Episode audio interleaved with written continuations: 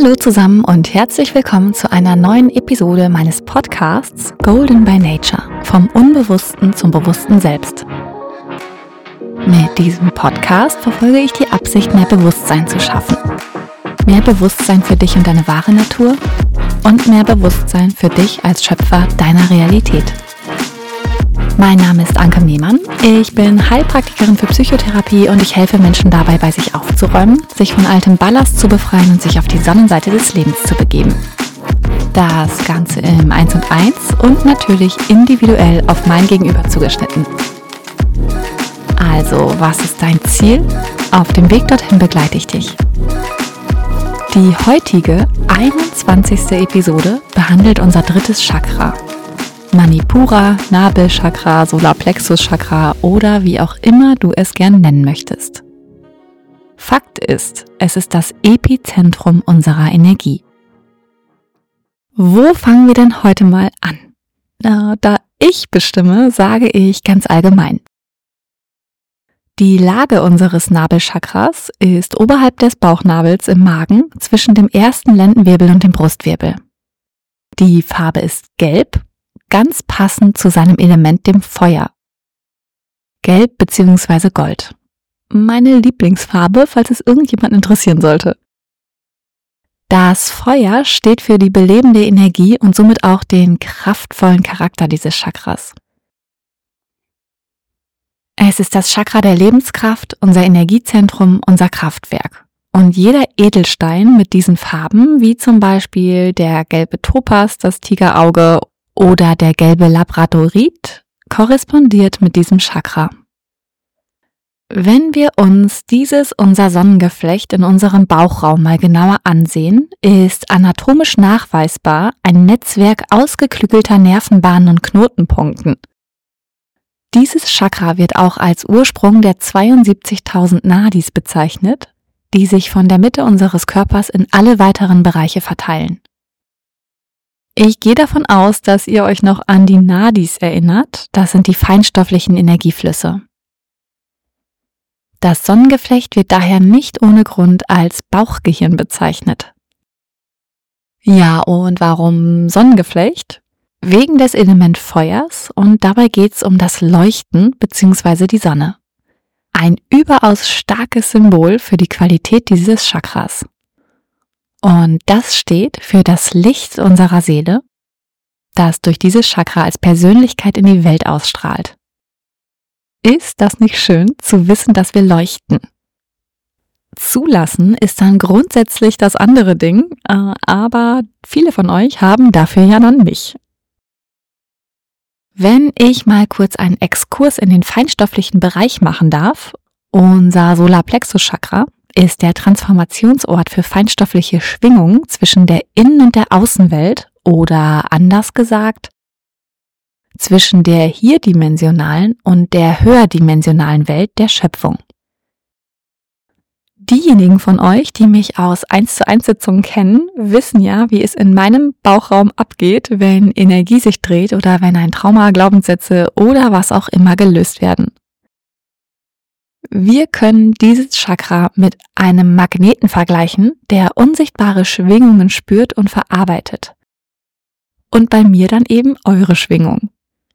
Exkurs Ende. Gucken wir uns mal die Bedeutung und die Aufgabe des Nabelchakras an. Dieses Energiezentrum ist der Sitz unseres Selbstverständnisses als Person, unserer persönlichen Macht und unserer Kraft. Es ist das Chakra für Verdauung und Bauchgefühl. Der unserem dritten Chakra zugeordnete Sinn ist das Sehen, quasi der Blick hinaus in die Welt und der Abgleich mit dem Selbstkonzept. Passt ja dann auch zum Bauchgefühl. Denn im Grunde können wir da auch damit sehen, indem wir wahrnehmen.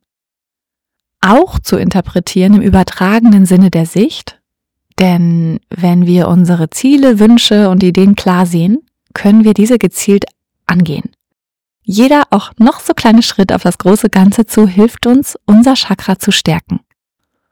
Unser drittes Chakra steht in enger Verbindung zur Bauchspeicheldrüse. Die Aufgabe der Bauchspeicheldrüse besteht unter anderem darin, Substanzen freizusetzen, durch die körperfremde Dinge, wie zum Beispiel unsere Nahrung, aufgenommen und in Energie umgewandelt werden können. Es ist also vor allem mit unseren Verdauungsorganen verbunden. Und hier wird nicht nur unsere Nahrung, sondern auch unsere Emotionen verdaut. Über die Nabelschnur von der Mutter zum Embryo findet in unserer ersten Wachstumsphase in der Gebärmutter ein intensiver Austausch von Nährstoffen einerseits und andererseits eben auch, so wird vermutet, der Austausch aller Emotionen statt. Hier übertragen etwa in Form von Hormonausschüttung. Wir verdauen hier unsere Erfahrungen und bringen sie in eine mentale Struktur. Wie ihr wisst, verarbeiten wir Erlebnisse bewusst und unbewusst. Und wie ihr euch sicherlich vorstellen könnt, läuft das in Zeiten leistungsfordernder Lebensphasen, in Phasen emotionaler Überforderung und so weiter, nicht immer glatt. Überlastet wird unser Chakra durch Angst, übermäßiges Pflichtbewusstsein oder übergeordnetes Mitgefühl.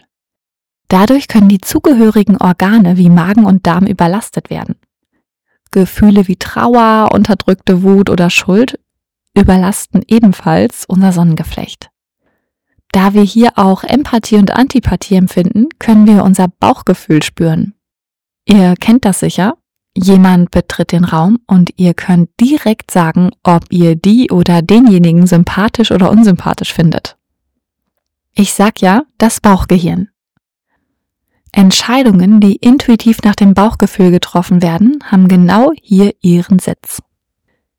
Jedenfalls entsteht aus diesem Prozess des bewussten und unbewussten Verarbeitens eine mentale Struktur aus Gedankenformen und Überzeugungen, die zu unserer Selbstwahrnehmung als Persönlichkeit wird. Um unsere gesamte Lebenserfahrung herum bildet sich also eine Identität als Person. Und unser Solarplexus-Chakra ist der Zugang zu unseren inneren Identitäten. Das sind nämlich mehrere und auch meist bekannt als inneres Kind. Hier sitzen eben all unsere gespeicherten Erfahrungen, sei es in Form von Ängsten oder Glaubensmustern, Verhaltensmustern und so weiter. Gehen wir nochmal auf die Verdauung zurück. Da unser drittes Chakra unser Energielevel reguliert und kontrolliert, versorgt es eben auch die Verdauungsorgane mit Energie.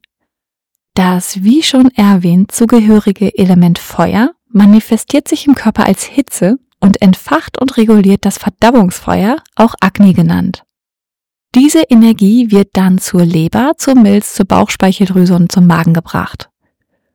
Und jetzt gehen wir nochmal auf die psychische Verdauung zurück, denn wie ihr wahrscheinlich schon wisst, hängen unser Verdauungstrakt und die Psyche eng zusammen. Es heißt ja nicht von ungefähr, der Stress schlägt mir auf den Magen. Neben der Verbindung zum Magen oder sagen wir zum gesamten Verdauungssystem, zur Leber und Bauchspeicheldrüse, ist das dritte Chakra mit unserem vegetativen Nervensystem, unserer Milz und dem mittleren Teil unseres Rückens verbunden. Gucken wir uns jetzt also mal an, wie sich ein blockiertes drittes Chakra auf physischer Ebene bemerkbar machen kann. Im Grunde passt das mit dem Element Feuer so gut, dass ich das nochmal aufgreifen werde. Denn wir können die Funktion des dritten Chakras mit einem Kamin vergleichen. Wenn wir Holz nachlegen, haben wir große Flammen, die lodern. Ist das Holz nahezu verbrannt, bleibt uns nur noch die Glut. Kein Prana-Fluss in Sicht. Daher sei auch an dieser Stelle nochmal gesagt, wie wichtig die Nahrung ist, die wir uns zufügen. Denn schlechte Nahrung wirkt sich langfristig nicht so prickelnd auf unser Nabelchakra aus. Wie macht sich das blockierte Chakra also bemerkbar auf körperlicher Ebene? Oder kann sich bemerkbar machen, ist ja alles kein Muss. Wir haben hier Verdauungsbeschwerden oder Magenprobleme im ganz Allgemeinen. Sodbrennen, Diabetes, Essstörungen, Probleme mit der Leber, Gallenblase oder auch der Milz. Wie ihr wieder mal sehen könnt, tauchen die Themen in den mit dem Chakra verbundenen Organen auf. Ein schlechtes Hautbild, rheumatische Beschwerden, Migräne, Allergien gehört alles dazu. Mit einem gesunden Verdauungsfeuer hilfst du also deinem dritten Chakra in Balance zu bleiben. Gucken wir uns mal die mentale Ebene an. Manipura ist die Quelle von Kraft und Selbstbewusstsein, von kämpferischer Energie und hier ist die Kraft der Transformation beherbergt. Schön fühlt es sich an, wenn wir selbstsicher sind, zielstrebig und motiviert. Leider ist beim blockierten dritten Chakra das Gegenteil der Fall.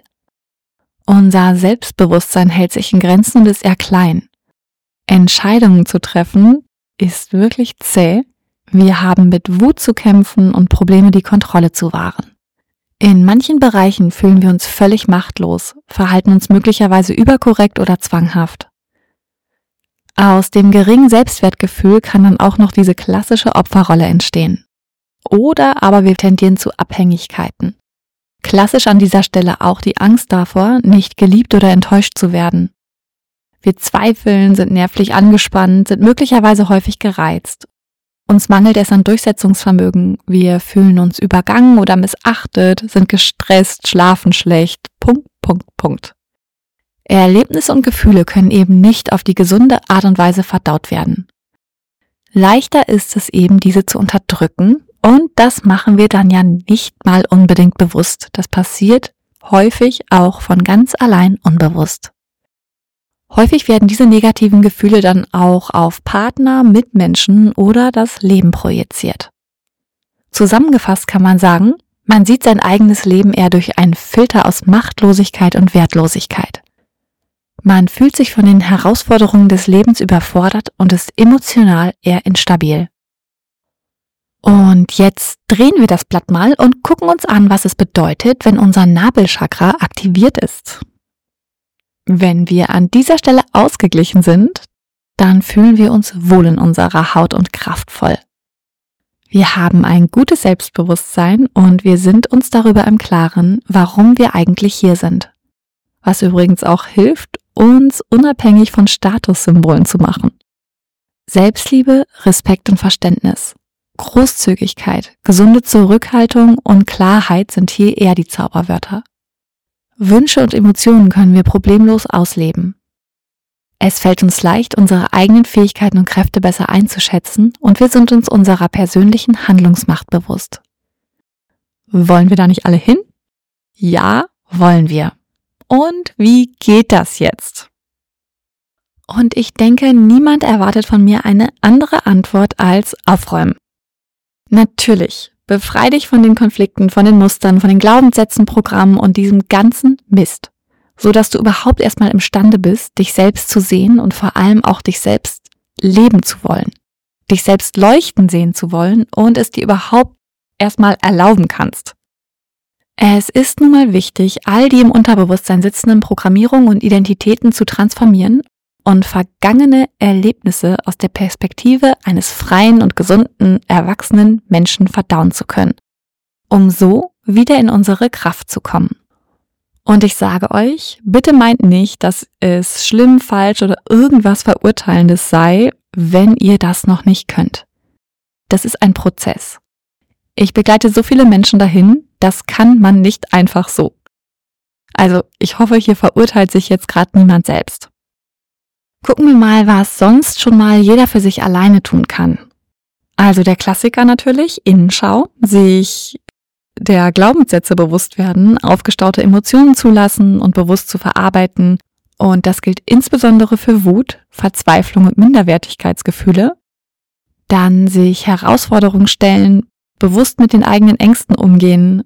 So viel einmal auf dieser Ebene. Und dann gibt es natürlich noch Chakra-Meditation, Yoga-Übungen, herausfordernde körperliche Betätigungen wie Kraftsport, Kampfkünste, Natursportarten, tatsächlich auch sowas wie für Survival-Training und andere Naturabenteuer.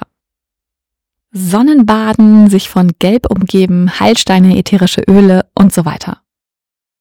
Ich habe noch eine ganz klassische Übung für euch, die euch zur Entscheidungsfindung helfen soll oder euch dabei unterstützen darf, nämlich auf dein Bauchgefühl zu hören. Bester Ratgeber. Dazu legst du bitte mit geschlossenen Augen deine Hand auf deinen Bauch oberhalb des Nabels und denkst an dein Anliegen. Und dann stellst du dir deine verschiedenen Wahlmöglichkeiten vor und guckst mal, wie sich das anfühlt.